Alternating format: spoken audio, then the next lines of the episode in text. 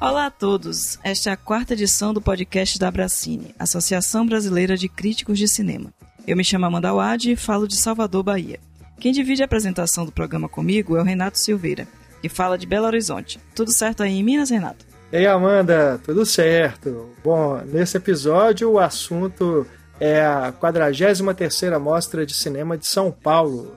É o evento que mais reúne cinéfilos e críticos no Brasil e nós convidamos dois colegas da Bracine, que são mostreiros de carteirinha, para virem comentar os filmes que se destacaram nesse ano. Pois é, Renato. Vamos conversar com a Cecília Barroso, que é de Brasília, mas falar conosco diretamente de São Paulo, e o Chico Firma, que é de São Paulo, mas está falando direto de Maceió, né? Bem, tá bem nacional esse podcast hoje, né? É verdade.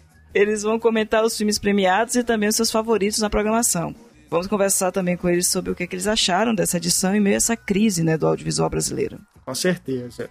Bom, e se você está chegando agora no podcast Abracine, ainda não ouviu nossos primeiros episódios, todos eles estão disponíveis no nosso feed também no Spotify, no iTunes e demais plataformas de podcasts. A gente já falou sobre crítica de cinema nas novas mídias, as ameaças que o cinema brasileiro vem sofrendo e também o mais recente episódio foi sobre curtas-metragens. Corre lá que as conversas ficaram bem legais. E agora vamos para o debate deste episódio sobre a Mostra de São Paulo. Então, nessa edição do podcast, vamos fazer um balanço da 43ª edição da Mostra Internacional de Cinema de São Paulo. Então vamos conhecer nossos convidados, né, ambos críticos da, da Bracine, e que acompanharam bastante a mostra, né? começando por Cecília Barroso. Tudo bem, Cecília? Oi, pessoal, tudo ótimo. Ótimo participar aqui com vocês. Se apresenta um pouquinho, fala sua trajetória, como é que os ouvintes podem conhecer um pouco mais seu trabalho. Bom, eu sou Cecília Barroso, escrevo no Cenas de Cinema. Eu já cubro mostra há um tempo e a cobertura da 43ª já está disponível lá no site.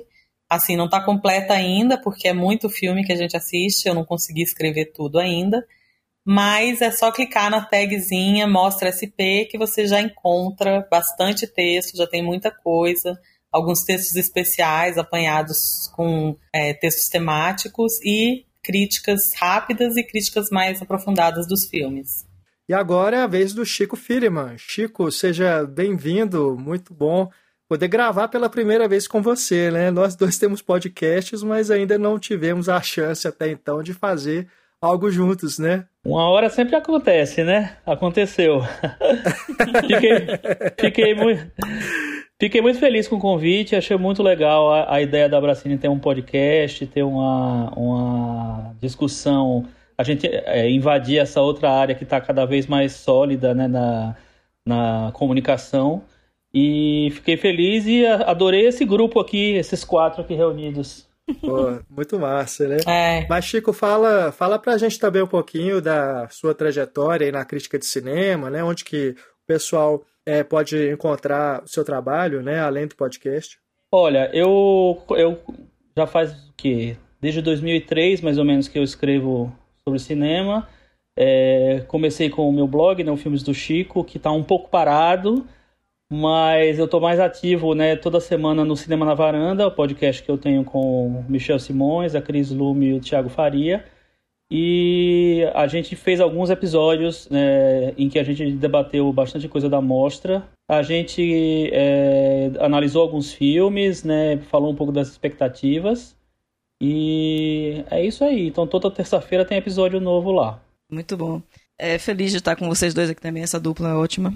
Mas como eu estava tava brincando antes, eu e o Renato hoje estamos de repórter mesmo, né? Porque infelizmente nenhum dos dois fomos na mostra. então a gente vai ouvir um pouco vocês, né? Entender um pouco como é que vocês sentiram. Então, para começar, a gente queria falar um pouco exatamente do cenário, né? A Mostra de São Paulo é uma mostra já tradicional, mas o atual cenário dos, dos, festivais, com essa nova política, com todas essas construções, quase, alguns quase não acontecendo, né? Rio, Brasília, né, por exemplo. Então eu queria que vocês primeiro falassem um pouquinho isso. Como é que vocês sentiram o clima lá? A mostra teve muita diferença das edições anteriores? Como é que vocês estão vendo isso? Ah, então eu acho que assim, é, teve diferença sim. Primeiro, eu acho maravilhoso que ela tenha acontecido. A gente percebe que, que teve uma dificuldade para acontecer, a gente percebe uma, uma diferença na seleção, principalmente, né? É, não, não vimos esse ano tantos medalhões como a gente costuma ver em todas as, as edições da mostra. Assim, vieram menos filmes que a gente estava esperando. Mas veio muito filme interessante, muito filme legal. Acho que a Renata Almeida foi atrás de, de manter mesmo uma tradição. É, privilegiou os filmes nacionais, filmes brasileiros, o que é uma coisa muito importante, acho que nesse momento em que existe um ataque ao cinema brasileiro, né? Um momento político de ataque mesmo, de desvalorização, de, de retirada de incentivo, de questionamento pelo, pelo público.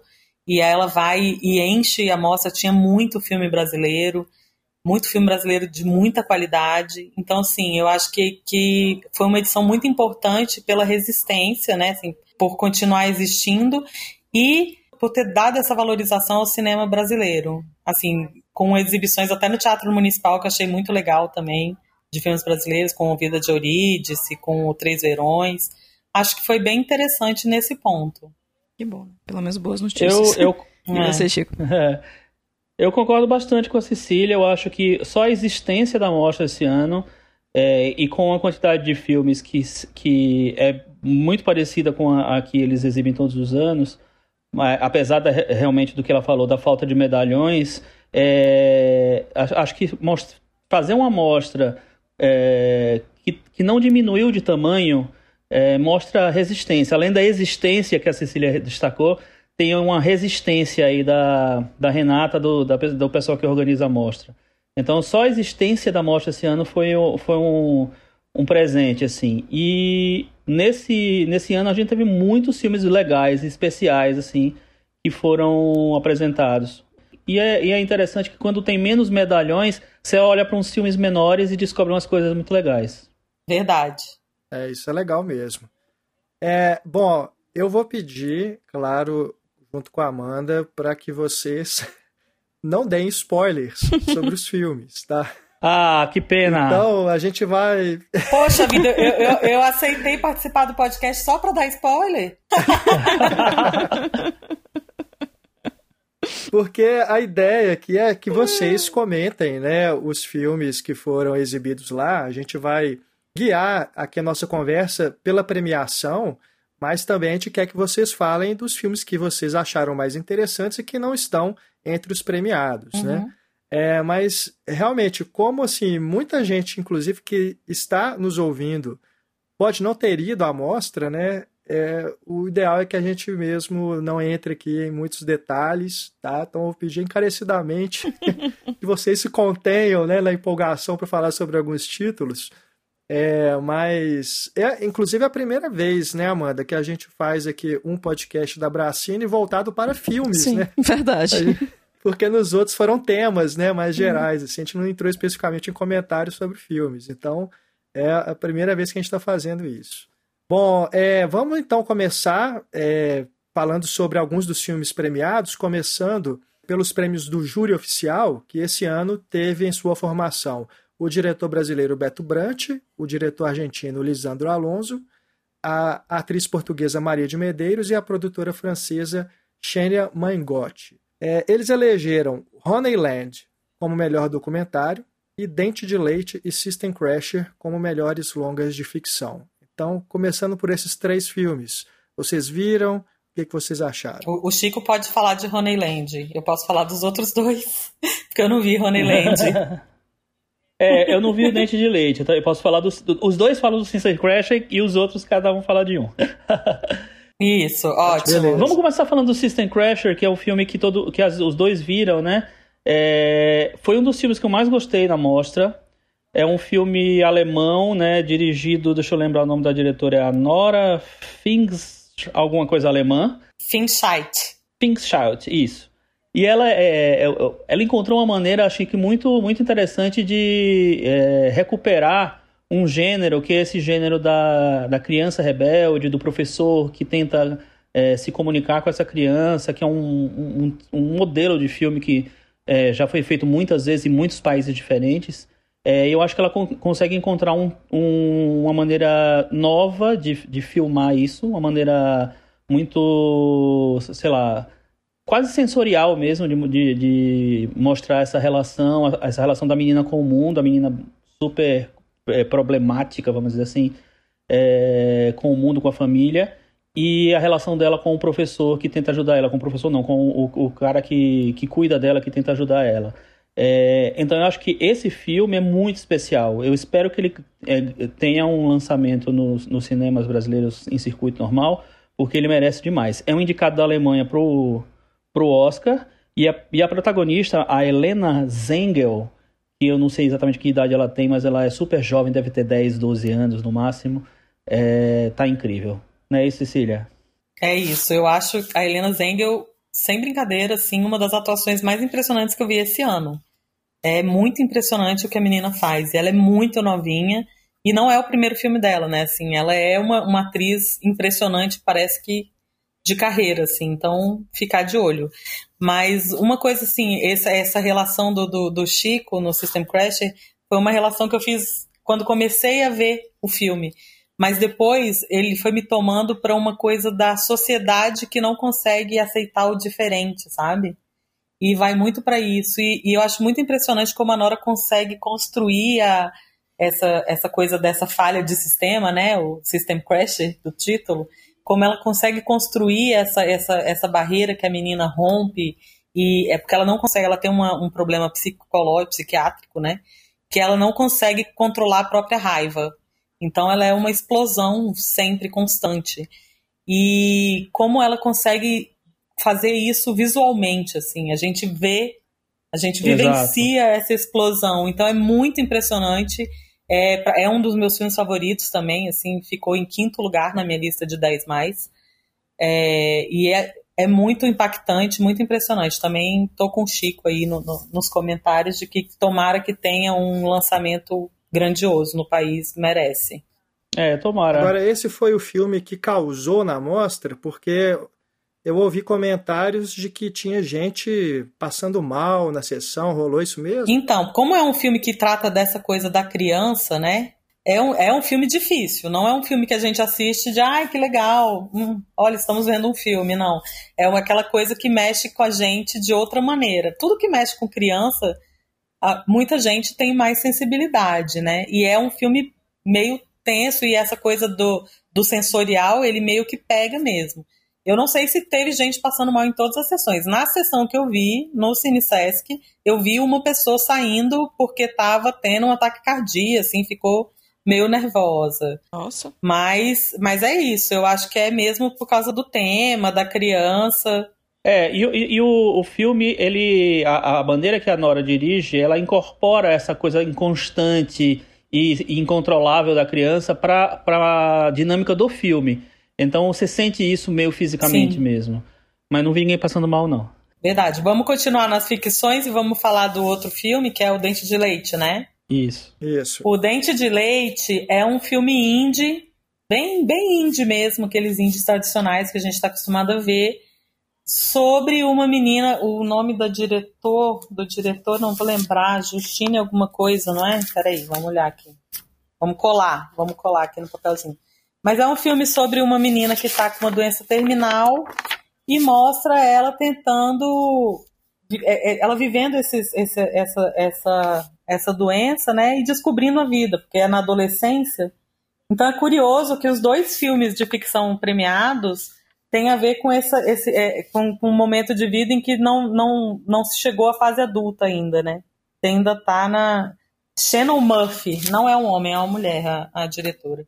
Shannon Murphy é, é um filme bem família, assim, e eu não, nem sei porque que ele ganhou o prêmio, assim, mas é bom, não é ruim, não. Nem sei que o prêmio. Não, é porque que quando, quando é. você compara o, o, Dente de Leite, que é, assim, é uma narrativa direitinho, tá tudo no lugar certo, é uhum. tudo bem, bem no lugar, mas é um filme que a gente já viu tantas vezes antes, e quando você compara com System uhum. Crash, que é um filme tão inovador e tão diferente, você fala, nossa, como que pode uhum. esses dois filmes estarem juntos, sabe? Mas sim, sim. entendo, sim. né? Júris são pessoas, pessoas sentem os filmes diferentes, né? Diferente. Com certeza. Olha, gostei, gostei, Júlias com pessoas, hein? Alguns não são tão pessoas assim, não, tô brincando. É, deixa eu falar. É, o, o Land é o seguinte: ele é o indicado da Macedônia para o Oscar, é um documentário É aquele tipo de documentário que faz a pessoa meio que viver as coisas que ela já viveu. E a protagonista é uma mulher que mora nas montanhas, numa região muito montanhosa, muito rochosa é, da Macedônia, isolada. Ela mora só só ela e a mãe. E ela colhe mel. Ela colhe mel é, das abelhas. Ela tem um, toda uma, uma rotina, um, uma dinâmica para fazer essas coisas. Ela colhe mel e ela vai eventualmente nas, em uma cidade mais, maior, mais próxima, é, para vender esse mel. Então a vida dela é, é ela e a mãe isolada nas montanhas, uma fotografia super bonita, um, uma maneira de, de mostrar aquela vida dela super é, delicada, sem ser muito forçado também. Então tem, ele, ele, achou uma. São, são dois diretores. Um é uma mulher, ó, três mulheres ganharam a mostra, hein?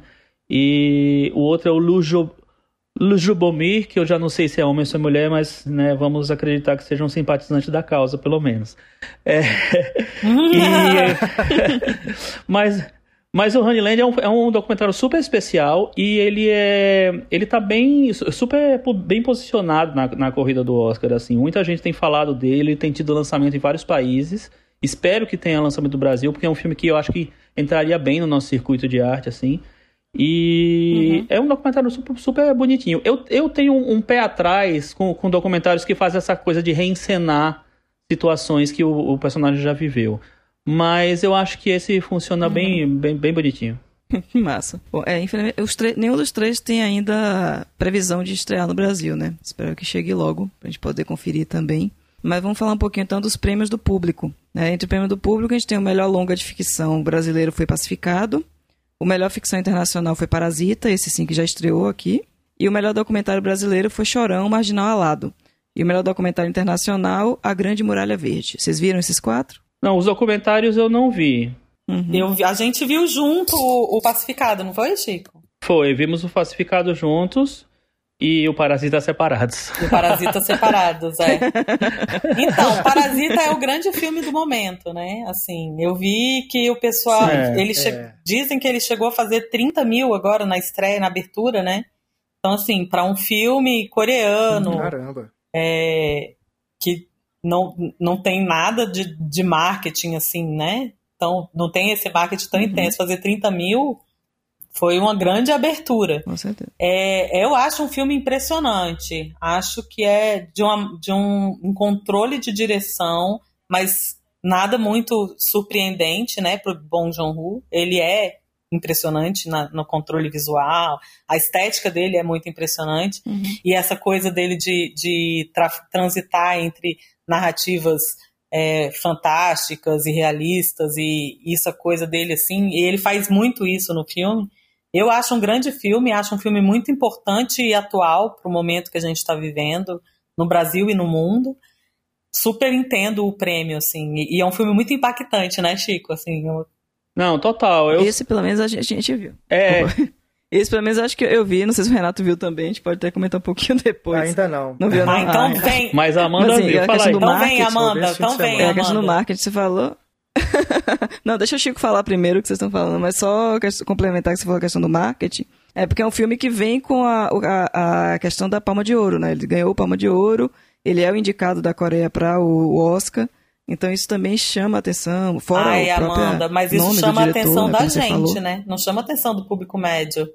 É, que, que, é, que então, tá indo pro público, cinema. É, verdade. Mas chama atenção você vê que ele ganhou, né? Ele ganhou o prêmio do público na mostra, né? Então é um filme que é. tem algum apelo popular Sim. aí, né? Acho que tem uma coisa interessante nisso pra gente avisar. É, o que, o que eu acho é o seguinte, esse é aquele filme que passa de, de, eh, que ele vai pelo boca a boca mesmo. É um filme que todo mundo vai, fala uhum. e passa, recomenda, e é, um, e é um grande filme de várias pessoas. Então, é, é, o tipo de filme que ele toma conta de todas as conversas. É tipo o que o Bacurau aconteceu com o Bacurau Sim. meses atrás. É, é o filme que vira, vira uhum. obrigatório para todo mundo ver. Então, eu acho que além da Palma de Ouro e da indicação ao Oscar, que, que eu acho que contam com certeza, eu acho que tem essa coisa do filme que todo mundo gosta e não é possível que eu não possa ver também, tem que ver também. Então, eu acho que explica um pouquinho disso. E eu concordo totalmente com a Cecília, eu acho um filme sofisticadíssimo, tanto de no roteiro quanto na direção. Eu acho que é um filme que trata de muitas questões é, muito importantes hoje em dia, realmente, assim, e, e ele tem uma, uma apesar de ser um filme que é, é, trabalha com a história local, com a situação local, ele tem um, um poder universal absurdo. Sim. É impressionante como o filme se comunica com uhum. pessoas do mundo inteiro. Sim. É, eu, eu, acho incrível essa coisa da, da relação das, das classes. Eu acho as interpretações maravilhosas do elenco inteiro. O elenco é grande, né? É. Eu fiquei pensando que só lá, no, talvez só com os países nórdicos, talvez só eles não entendam. Porque eu acho que o resto do mundo todo entende aquilo que a gente está vendo. Será? É, não sei, talvez, mas, mas eu, eu, fiquei impressionado. Eu fui agora, eu tava, eu tava logo depois da morte, eu viajei para fora, aí eu fui pra, pra Amsterdã e pra Berlim. E o filme tava em cartaz nas duas cidades. Uhum. E ele era o filme bombado nas duas cidades também. Então, eu acho que ele é um, é um filme que todo mundo compra, assim, porque ele é realmente muito, muito impactante. É, não, mas eu tô, o que eu tô falando é porque, assim, existe uma coisa de um, um uma divisão de classes que, que, ela é menos, ela é, ela é, ela é mais sutil na, na, nos países nórdicos, assim, né? Parece que eles já passaram por uma fase que a gente ainda vai passar. Parece, né, também. Não sei, assim, a gente não vê muito filme de favela. E aí na, na Alemanha, no, na, na Holanda, nesses lugares ainda tem muito essa coisa da divisão de classe, né? Ainda tem uma pobreza. O que, que você achou do filme, Amanda? Não, eu também gostei muito. Acho que vocês falaram, concordo. Acho que ele tem essa construção, né, que é ao mesmo tempo sofisticada, delicada da, da, da direção, das escolhas, de como ele trabalha essas duas famílias, a própria, a própria ironia com que ele vai trabalhando o, o gênero no início, a virada, depois que eu não vou dar spoiler, mas enfim. Eu acho que a partir da virada o filme te impacta de uma forma que você, você, você tá ali num, num, num tempo e de repente vê, epa, não era isso. E acho que é importante como ele, como ele trabalha isso, e, mas ele trabalha de uma forma fácil, né? Acho que é por isso que o tem conquistado os grandes públicos também, não só cinéfilos e críticos e especialistas. Mas acho que ele é um filme que ele trabalha temas que são comuns, que são corriqueiros, tem uma linguagem simples nesse sentido e que uhum. pega a todos, né? Tanto, da, tanto pela técnica quanto pela estética, como pela temática e a forma como ele trabalha essa, esse embate dessas duas famílias, né? Eu gosto bastante também. O Bong Joon-ho, eu acho um, um, um, diretor impressionante, eu, eu sou muito fã dele. É, o Hospedeiro, que é um filme, basicamente é um filme de monstro, mas é um filme que tem todo um, um por trás uma leitura política e social muito uhum. forte. É um filme que eu adoro, foi meu filme favorito daquele ano dele. Então, é, eu acho que ele consegue trazer. Ele, ele tem um, um, jeito popular de se comunicar, é, uhum. mesmo trazendo Isso. coisas muito fortes, né? É verdade. Exatamente. Sim, eu, é, eu gosto também. muito também. Então, o, filme, o outro filme que vocês viram foi o Brasileiro Pacificado, né? Viram juntos, inclusive. Fizeram a resenha já. É. é, Pacificado é um filme que o Chico gosta mais do que eu do filme. É, eu, eu acho que tá hum. muito naquela linha de favela boutique, assim, sabe? Aquele filme que é feito para para gringo ver, não é? Eu eu senti isso, né? Assim, é uma coisa que, apesar de, de atuações impressionantes, a Débora Nascimento tá incrível, incrível no papel. É, assim, eu fiquei muito impressionado com ela. O ator principal também muito bom. Como é que é o nome dele, Chico? É Busaka, Busaka Kabengele. Kabengele, não sei. Nossa. Bucaça, desculpa. Busaka não, Bucaça. Bucaça Kabengele, é. Muito Kabengele, não sei. É. Muito, muito Ele tá incrível. incrível assim, os dois estão muito incríveis. A Débora Nascimento, assim, eu, eu só vejo de novela, né? E aquela coisa de novela que é muito aquele batidão uhum. de vamos gravar rapidinho. Não dá para ter percepção de como ela consegue mergulhar no personagem e como ela mergulha nessa personagem. Então, assim, é muito impressionante. O filme é dirigido pelo Paxton Winters. É, é um filme. Eu fiquei muito com essa sensação de, de uma coisa para fora, sabe?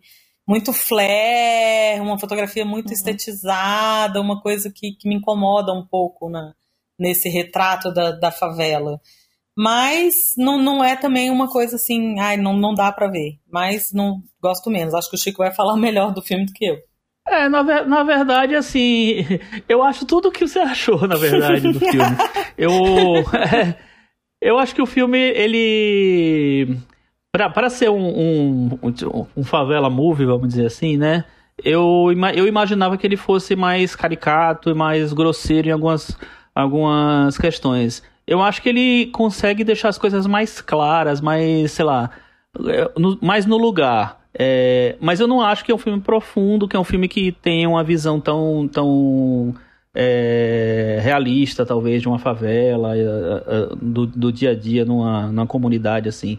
É, gosto muito da Débora Nascimento no filme também, acho ela incrível, realmente. Me surpreendi porque era ela que eu só via na novela, e nem via, né? Porque eu não vejo novela, mas enfim, via na televisão, na propaganda da novela. E é, acho ela incrível no filme. E eu não sei, eu acho que eu, como eu não estava esperando, eu nem, nem tinha muita informação de como era o filme. Então eu acho que ele funcionou para mim, mas é uma engrenagem que ficou na mostra e acabou para mim. Eu não, não tenho muita muita relação com o filme mais não. Ah, agora um comentário curioso, uhum. curiosidades da mostra, que sempre tem isso, né, gente? Assim, a mostra ela é feita de filmes e de momentos. É. A gente tô lá vendo um ah, filme, uma cena que ela tava destruída na cena. Eu virei pro Chico e falei: "Caramba, ela tá acabada". Aí ele olhou para mim, olhei para trás dela. a Débora Nascimento estava sentada, sentada, atrás, atrás do Chico. Gente. Ela atrás do Chico. Lógico e ela ouviu o seu comentário? Caramba, ela tá acabada. Sei lá. Eu tentei falar baixo, mas ela que tava do lado, ela ouviu, com certeza. Esse filme, ele acabou sendo uma surpresa da temporada, né? Porque ele ganhou o Festival de São Sebastião. Isso. E acho que ninguém nem sabia que ele estava competindo. É lá. verdade. Ele, ele saiu a notícia assim, de repente. É, então acaba que ele ganhou uma projeção boa aí, né? Pra mostra que foi um filme bem procurado, né? Foi, foi sim. Tinha, tinha bastante gente. A gente viu, inclusive, na, na primeira sessão dele, que era tipo a pré-estreia, né? Primeira sessão em São Paulo também do filme. Então tinha bastante gente, os atores estavam lá, tem uma. É, as celebridades, as sub também, estavam todo mundo lá, tava todo mundo. Legal. É, então, só para é, deixar aqui as informações sobre os documentários, né, que é, o Chico e a Cecília acabaram que não conseguiram ver. É, o Chorão Marginal Alado é o documentário, como vocês podem imaginar, sobre o Chorão, né, o é, vocalista do Charlie Brown Jr. Então, acredito que tem mesmo. É um filme de apelo popular, né? É, é. dirigido pelo Felipe Novaes, primeiro longa dele é distribuído pela O2 Play, então provavelmente chegará aí, se não no cinema, em alguma plataforma de streaming. E o documentário internacional que ganhou o prêmio do público, A Grande Muralha Verde, é um documentário com uma temática ambiental é, e fala sobre a construção dessa grande muralha verde da África, que é uma espécie de um muro de árvores né, que está sendo construído ou pretende ser construído ali no continente, atravessando aí vários países africanos. E esse filme ele tem é, produção executiva do Fernando Meirelles, então acho que até por isso deve ganhar uma distribuição aqui no Brasil também. Né? Boa. Bom, então agora vamos para os prêmios da crítica, né? Antes da gente partir aqui para os favoritos pessoais da Cecília e do Chico. Bom, o melhor filme de ficção brasileiro eleito pela crítica foi Aos Olhos de Ernesto, e o melhor filme é, internacional foi o Honeyland, que o Chico já comentou. É, e o Júri Abracini, que elege sempre na mostra o melhor filme brasileiro de um diretor estreante, diretor ou diretora. Nesse caso aqui foi para o Currais. Olha aí. Esse eu vi, hein? Esse a gente viu junto, hein, Renato? É verdade. É, Currais estava eu e a Cecília, né, vendo lá na Mostra Tiradentes esse ano. E ele é dirigido por uma dupla, né? Que é o Davi Sim. Aguiar e a Sabina Colares. Lembrando que o júri Abracina esse ano, na mostra, foi formado pelo José Geraldo Couto, a Nayara Reinaldi e o Pablo Vilaça. Currais. Currais é um filme que eu acho importante pela temática. É, eu acho que ele tem alguns problemas de execução. É, ele meio que se perde entre o drama e o documentário, mas é um filme que é muito importante por trazer um tema que foi esquecido, né? Assim, que não foi esquecido, mas ele não é tratado como deveria, que é a história dos campos de concentração no nordeste do país, né? Quando Vargas, com aquela política higienista no, absurda dele, começou a, a pegar os flagelados e foi confinando essas pessoas, os miseráveis da seca, foi confinando essas pessoas nos chamados currais, e abandonou a própria sorte, né? Então, assim, essas pessoas iam morrendo, é, verdadeiros campos de concentração mesmo, e essa história ficou meio que perdida, assim. No filme, ele meio que eles, né, a dupla de diretores acessa essa história por meio de umas fitas cassetes que o neto de uma das de um dos flagelados encontra e ele vai atrás da história, o que estava por trás dessa história. E é um filme que é muito interessante porque ele vai, ele, ele, ele reconta essa história, mas a forma ela deixa a desejar, porque é justamente isso, assim, ele meio que se atrapalha na construção do, do, do, drama mesmo. Na hora de, de fazer. O começo é muito bom, mas depois ele vai se perdendo nas encenações e ele termina de um jeito onde a encenação tenta ter um significado que ela não alcança. Então é um filme bastante irregular, mas pelo tema, eu acho que é um filme muito importante. Eu concordo muito com o que a Cecília falou. Eu acho que o principal destaque do filme acaba sendo mesmo a, o tema, né? Essa história que ele traz à tona que eu não fazia ideia do que tinha acontecido, fiquei assim espantado pensando no que foi feito ali, né? É, nesses Sim. um monte de gente, né, que foi levada ali para esses campos de concentração, uma coisa assim que é um, um holocausto brasileiro. Foram né? mais de 70 mil pessoas. Pois é. Que é uma coisa assim que não é exclusiva do filme, né? uhum. né? Já havia reportagens a respeito. É, mas é, o cinema acaba trazendo isso né, para muito, muito mais pessoas. Né? Então acho importantíssimo mesmo é, por isso. E na construção também concordo com a Cecília, acho que tem uns probleminhas ali. É, apesar de eu gostar muito do Rômulo Braga, é, e acho que é, é, é, até interessante, né, o que os diretores tentam fazer ali com aquelas entrevistas e tudo, mas acho que fica, acaba ficando meio truncado ali, né, a partir de certo momento. Mas de todo modo, acho que foi é, um prêmio importante, né, para que esse filme é, consiga ganhar aí uma, uma, um alcance maior, né, quando chegar ao circuito comercial. Só, só, só voltando aqui ao Currais rapidinho, e eu acho que é um filme importante, porque é uma história que precisa ser conhecida. Que ficou restrita ali ao passado, ninguém fala na escola, ninguém fala em lugar nenhum, então é importante que se conheça essa história, assim, uhum. entendeu? Acho que a própria ditadura, né? Acho que a própria ditadura Vargas, ela foi meio que pouco esquecida, né? Com, a, com o tempo, Não, né? inclusive os campos de trabalho forçado e os campos de concentração, a gente não, não fala. A gente vê isso no cinema, tipo o Menino 23, tem outros uhum. filmes, mas não se fala nisso, né? Então, assim, é importante que existam esses filmes, existam documentários, existam essas, esses resgates para que a gente conheça mesmo a ditadura uhum. Vargas, né? Mas então, aos olhos de Ernesto eu não vi também. Eu também não. É um filme dirigido pela Ana Luísa Azevedo, né? A gaúcha. Já tem distribuição, né, da Elo Company, então em breve a gente poderá ver. Bom, então é isso. Vamos ver então agora a visão de vocês dois, né, de Cecília e de Chico, Queria que vocês falassem um pouquinho dos filmes favoritos de vocês, da, da 43ª Mostra, e falassem também um pouquinho dos piores, ou algumas coisas que vocês não gostaram também, podem falar. Se não quiserem falar também, fiquem à vontade. É só fazer um balanço de cada um, né? Os, os, os preferidos e o que mais chamou a atenção ou não. O meu filme favorito da mostra provavelmente é o da, é o da Cecília também, viu? Eu tô achando. Então, acho que a gente vamos concordou ver, nisso. É, vai poder se completar aqui. O, o filme que eu mais gostei da mostra, é, para mim tem dois filmes que estão num outro patamar, um patamar superior, assim, é, a todos os outros. Um é o Parasita, que a gente já falou, ah, é. e o outro é o Sinônimos, que vai ser, ser lançado no Brasil misteriosamente como Sinonimes é, sem tradução, agora dia 12 de dezembro, é, que é um filme do Nadav Lapid, o israelense, né, e que, que fez o Policeman, que fez o, a professora no Jardim da Infância, e agora ele está com esse terceiro filme, terceiro longa, em que ele é, acompanha um, um, um, jovem soldado israelense que meio que se exila em Paris. E é um filme que me surpreendeu muito, porque ele tem uma narrativa completamente diferente do que você possa esperar. Não, não tem nada convencional no filme. É um cinema muito de fluxo, um cinema muito de sensação. É um cinema que fala da identidade, que questiona a identidade, a, a, a, a questão da nacionalidade, de quem é, é o, o, o israelense hoje em dia. É, de como ele foi formado tal e essa questão da relação dele com a terra, com a família, com, com o, país. Então é um filme que me surpreendeu muito, me arrebatou, é um dos grandes filmes para mim do ano. É o melhor filme da mostra disparado para mim, assim, foi um filme que mexeu comigo de um jeito que tipo assim, no dia seguinte eu fui ver mais um pedacinho dele. É uma coisa arrebatadora mesmo, assim, muito muito perturbador e uma coisa curiosa, assim, eu gosto muito do cinema do Lapid, né?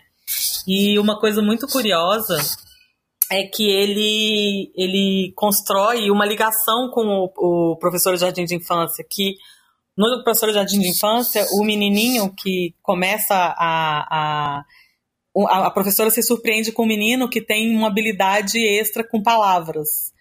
E o nome do menininho é Ioave. E aí, esse menino dos sinônimos, que é um homem já, é o Ioave também, e também tem uma habilidade com palavras. Então, é como se ele mostrasse a infância desse menino lá em Israel, e aí a fase adulta desse menino, sem, meio que fora desse Israel e tentando encontrar o lugar dele no mundo. Então, assim, é uma coisa muito, muito interessante. Uhum. E eu até vou além dessa coisa do Chico, porque eu acho que hoje as pessoas elas estão se sentindo fora do seu lugar de maneira geral, assim, né?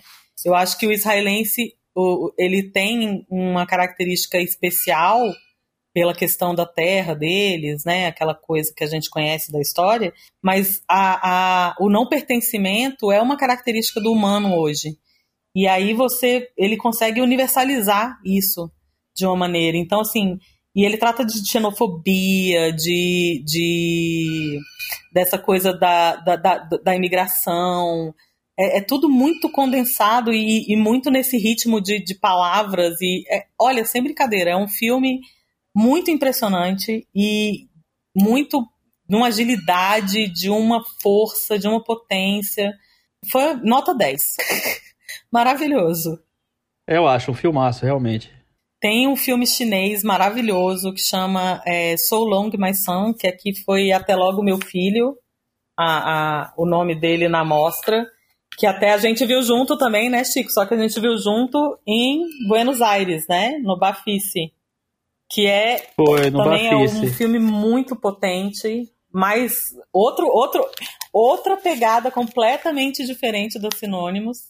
Porque os sinônimos, enquanto tá ali na, na frenético, no intenso, o So Long é na coisa do sentimento, assim, da, da observação para o sentir, né?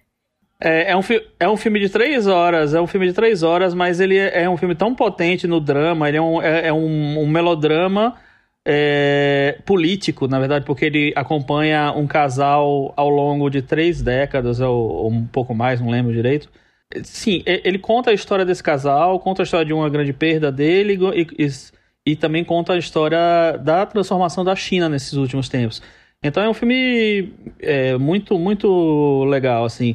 E o casal, o, o, os dois, né, o marido e a mulher, eles ganharam os prêmios de melhor ator e melhor atriz no Festival de Berlim desse ano. É, outros, outros destaques internacionais que eu faria é para o Chiardi, que eu acho que é um filme que é muito importante a gente ver agora também. É um filme galego, né? Espanha, da Espanha, é, galego, do Oliver Lache, que fala sobre essa questão de desmatamento e dessa também dessa dificuldade de percepção do outro pela sociedade. É um filme bem interessante. E o Um Dia Muito Claro, que é um filme que eu acho que está até aí como, como favorito na corrida pro Oscar, essa parte o Chico que fala, eu sou péssima mas é um filme da Islândia que é muito interessante também, que vai numa coisa frenética de uma vingança. Ele lembra um pouco para minha amada morta, é, que é uma coisa de luto e, e, e essa coisa da vingança, da, da, da, raiva, da muito muito interessante. E os brasileiros que eu destacaria seriam o A Vida Invisível, que eu acho de uma sensibilidade, de uma potência incrível e o Casa, da Letícia Simões, que é um filme que fala sobre maternidade e que me tocou profundamente. Assim, é um filme que eu já vi duas vezes. Vi aqui e vi no Olhar de Cinema, em Curitiba, e é um filme que me toca muito mesmo, assim. Ah, eu queria fazer só mais um adendozinho, uma partezinho, falar do A Verdadeira História da Gangue de Ned Kelly. Foi um filme que me surpreendeu muito. Achei que eu não ia, ia gostar nada do filme e acabei gostando muito do filme que é do. Vou esquecer o nome do, do diretor Klutzel. Justin Kurzel. Ele que, que eu acho que ele meio que se recupera depois do desastre que foi o Assassin's Creed, né? E muito visual. Olha, achei incrível o filme. Uma, meio uma ópera rock punk para contar a história do maior fora da lei australiano. Bem, bem legal. Nossa. Nossa, legal demais. Anotei tudo aqui, uhum. Agora Mas... quero anotar os do Chico. É, Chico, mais algum destaque, Chico? Como é que você É, além, além do, dos que eu já falei, é, tem também um que eu adorei, é o, o Paraíso Deve Ser Aqui, do Elias Suleiman. Ele é um, um diretor palestino é, bissexto, talvez, porque ele não, não consegue. Acho que tá, é difícil, deve ser difícil produzir filme na Palestina, né? Então ele tem é, alguns filmes na, na carreira dele, o Intervenção Divina talvez seja o que tem, seja mais famoso no Brasil. Teve um algum tempo atrás que era alguma coisa do tempo, que eu não lembro direito o nome.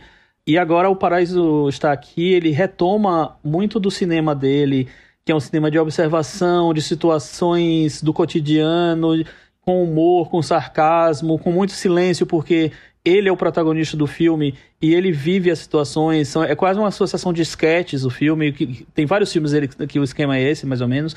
E aí ele consegue, nessa, né, nesse, com, com esse silêncio e com essa observação, ele consegue falar um tanto sobre o mundo de hoje, sobre o, o, a Palestina, sobre a situação do país dele hoje, sabe? A situação do povo dele hoje, que é um, é um negócio impressionante. Então, às, às vezes ele sai, ele, ele vai para Paris e para Nova York, se não me engano, e aí, muitas vezes ele chega no.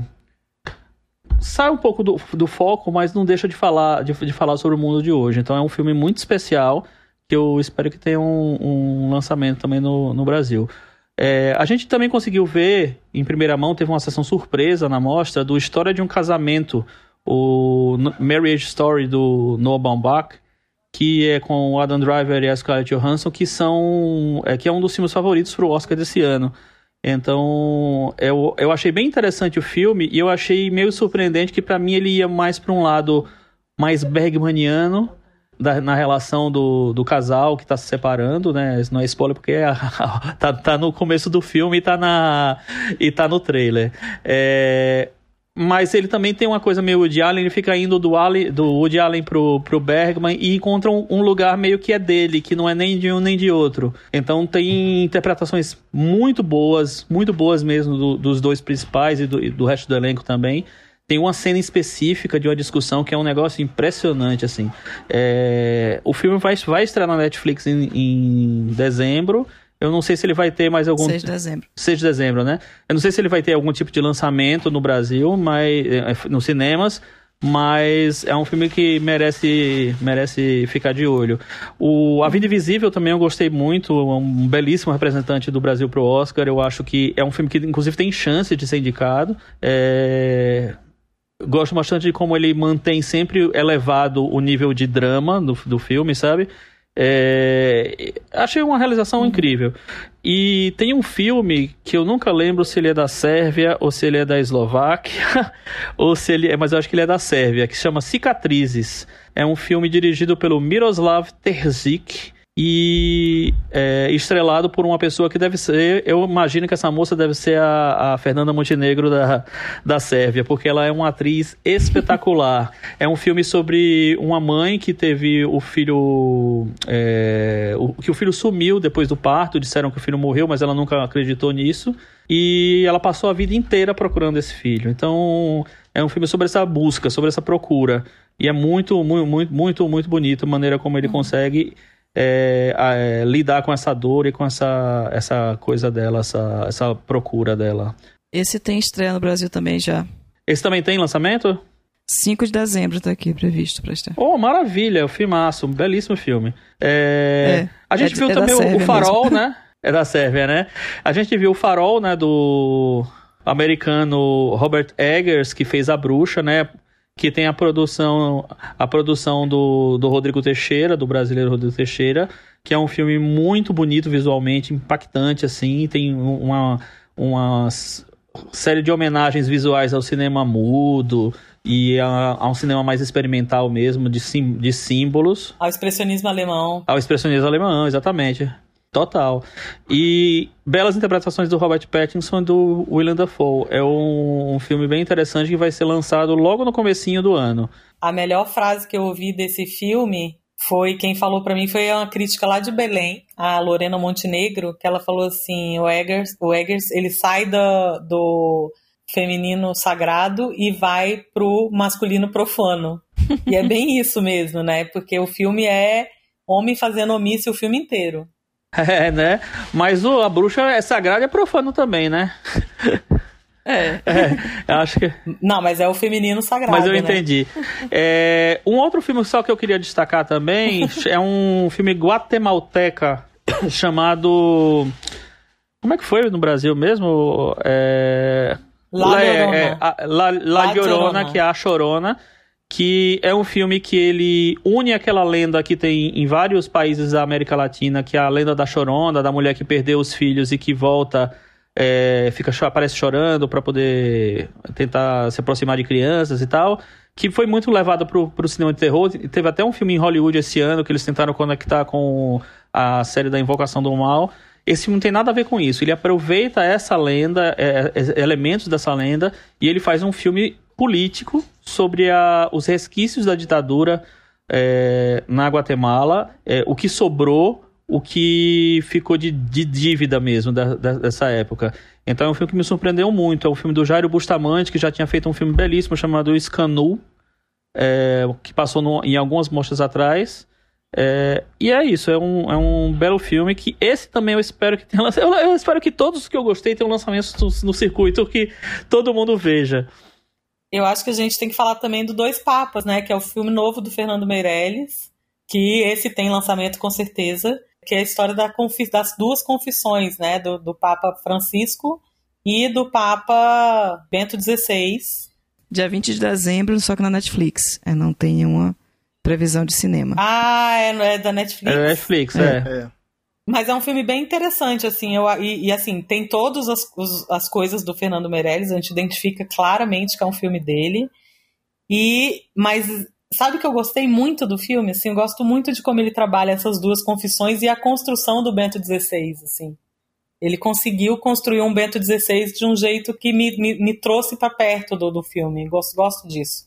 É, eu, eu concordo com a Cecília, é um filme muito interessante, assim, e eu acho que grande parte do interesse está na maneira como o filme foi construído, que o filme, é basicamente, são vários encontros do Bento XVI com o Papa Francisco, e eles terminam se tornando, é, assumem esse formato de confissão, um meio que falando para o outro da vida dele, das coisas dele, da história dele, e o outro falando a mesma coisa do outro lado. Então, esse, todas as vezes em que as cenas são essas, são cenas da, da confissão, do, do, do, encontro, do contato, eles, os dois atores estão maravilhosos e o, e o filme só cresce. É o Jonathan Price, né, faz o Papa Francisco, e o Anthony Hopkins faz o Bento XVI.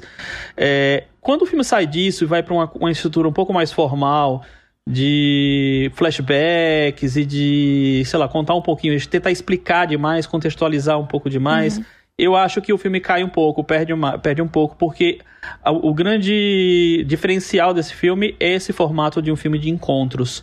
E, e, de como a história vai se desenvolvendo a partir dessa, da, dessas conversas. Mas é um filme bem, bem especial e filme que tem chance pro Oscar, viu? Tá, tá cotado para concorrer em ator, é ator coadjuvante. E até algumas pessoas acham que ele pode aparecer em melhor filme também. Olha. Muito bom, gente. É. A gente fica aqui só babando, né, Renato? Pois é. Eu também fico na torcida para que esses filmes todos estreiem, né? Porque aqui em Belo Horizonte não costuma chegar sem ser no circuito comercial.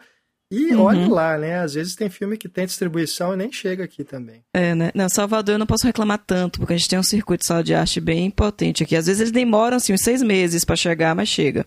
Então, ah, coisa, eu posso esperar um pouquinho que ele chega.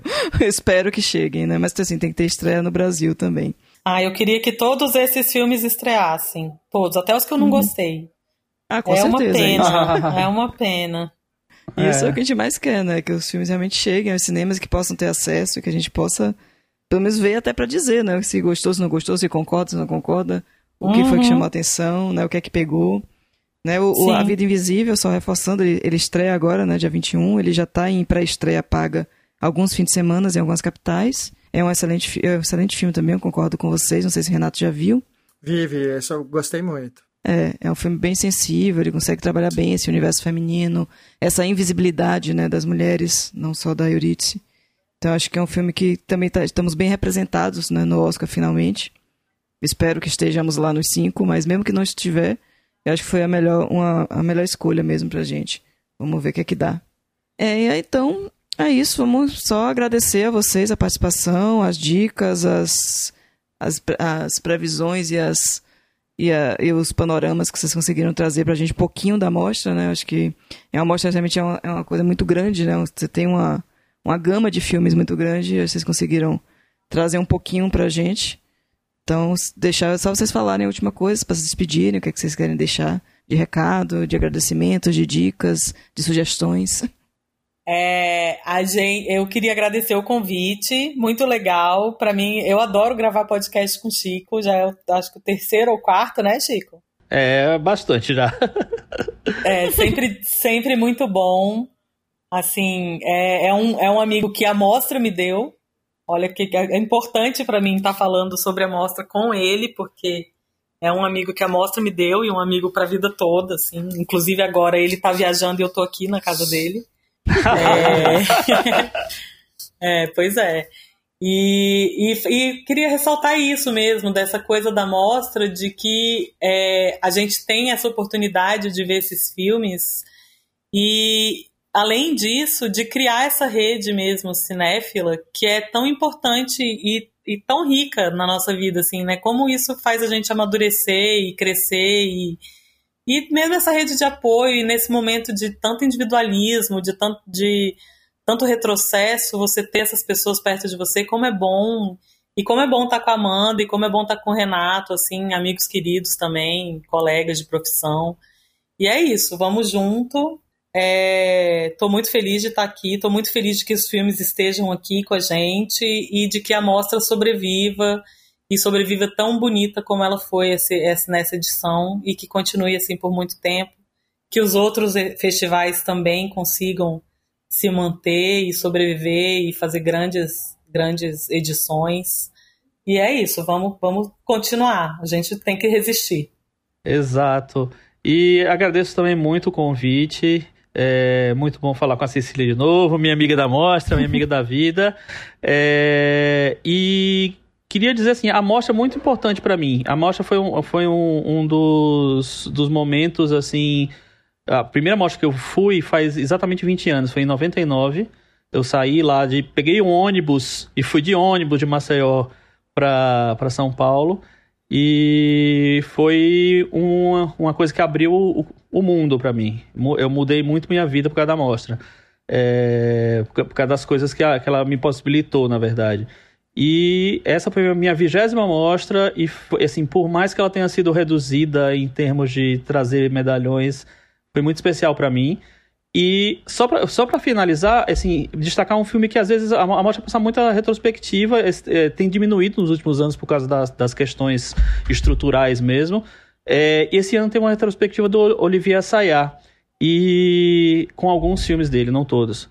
E teve um filme que eu nunca tinha visto dele, que chamou Água Fria, de 1994, que se tornou um dos, dos meus filmes da vida, assim. É um filme que eu me sabe, me, me tomou completamente, assim.